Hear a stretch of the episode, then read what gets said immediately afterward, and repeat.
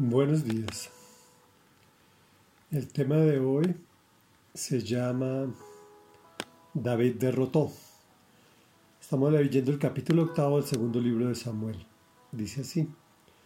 Pasado algún tiempo, David derrotó a los filisteos y los subyugó, quitándoles el control de Meteg Amá.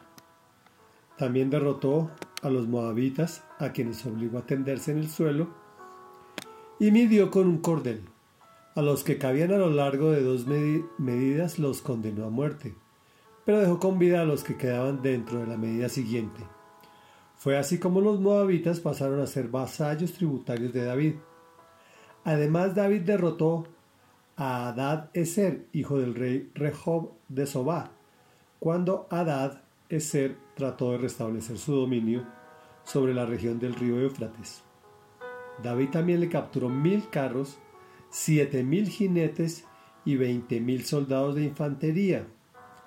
También desjarretó los caballos de Tiro, aunque dejó los caballos suficientes para cien carros.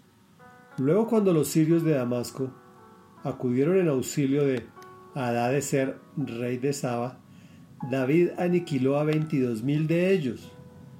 También puso guarniciones en Damasco, de modo que los sirios pasaron a ser vasallos tributarios de David. En todas las campañas de David el Señor le daba la victoria. En cuanto a los escudos de oro que llevaban los oficiales de Ser, David se apropió de ellos y los trasladó a Jerusalén.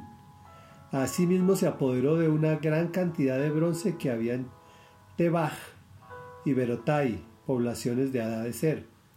Tou, rey de Hamad, se enteró que David había derrotado por completo al ejército de Ser. Como Tou también era enemigo de Ser, envió a su hijo Jorán a desearle bienestar al rey David y a felicitarlo por haber derrotado a Ser en batalla. Jorán llevó consigo objetos de plata, de oro y de bronce, los cuales el rey David consagró al Señor, tal como lo había hecho con la plata y el oro de otras naciones que él había subyugado. Edom, Moab, los amonitas, los filisteos y los amalecitas, también consagró el botín que le había quitado a ser hijo del rey Rehob de Soba. La fama de David creció aún más cuando regresó victorioso del Valle de la Sal, donde aniquiló a dieciocho mil edomitas. También puso guarniciones en Edom, las estableció por todo el país de modo que los edomitas pasaron a ser vasallos tributarios de David. En todas sus campañas el Señor le daba la victoria. David reinó sobre todo Israel, gobernando al pueblo entero con justicia y rectitud. Joab, hijo de Sarbia, era general del ejército. Josafat, hijo de Ahilud, era el secretario. Sadoc, hijo de Ahitob, y Ahimelech, hijo de Abiatar, eran sacerdotes. Seraías era el cronista. Benaías, hijo de Joyadá, estaba al mando de los soldados quereteos y peleteos. Y los hijos de David eran ministros. Meditación. El Señor había prometido que la mano de David derrotaría a los filisteos y liberaría a su pueblo del yugo de sus opresores, a quienes obligó a tenderse en el suelo y midió, no he vuelto a saber de ese tipo de humillación y escarmiento de enemigos. David derrotó, David aniquiló, David fue tremendamente exitoso en las áreas militares, políticas y diplomáticas. Los reyes iban a desearle bienestar y a felicitarlo. Gobernó al pueblo con justicia y rectitud. Mi querida tía atea María Esperanza, a quien le decimos afectuosamente Monona, me decía que esa época de la humanidad había sido muy bárbara y violenta, que de joven había leído la Biblia y que no quería repetirlo. Pero yo me pregunto, ¿qué más, barbaridad que la que ha vivido la humanidad históricamente? Pero solo miremos el siglo XX, Primera y Segunda Guerra Mundial, la bomba atómica sobre Hiroshima y Nagasaki, el intento del exterminio judío por los nazis, la masacre más espantosa jamás ocurrida en la humanidad, que fue el genocidio ruso con los que estaban en contra del régimen.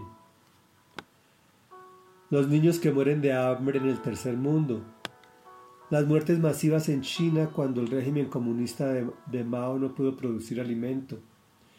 Esto sin hablar de los millones y millones de niños que mueren antes de nacer en clínicas de abortos. Y en este siglo XXI, la manipulación biológica llamada COVID-19. Y si percibimos con ojo crítico encontramos que la motivación siempre fue el poder, el dinero o el placer de aquellos que no reconocen a Dios o se consideran dioses. Oremos, Padre nuestro que estás en el cielo.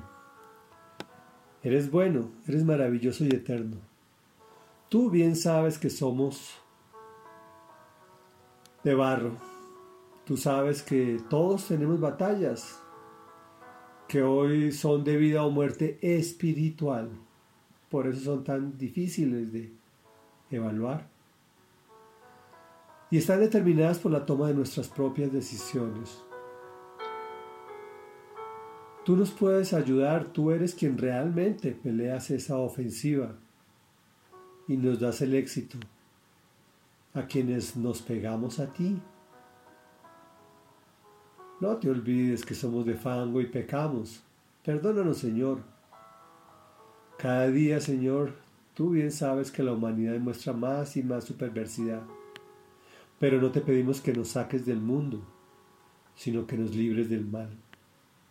Te lo pedimos, te hemos orado en el nombre, que es sobre todo nombre, en el nombre poderoso de Jesús. Amén y amén.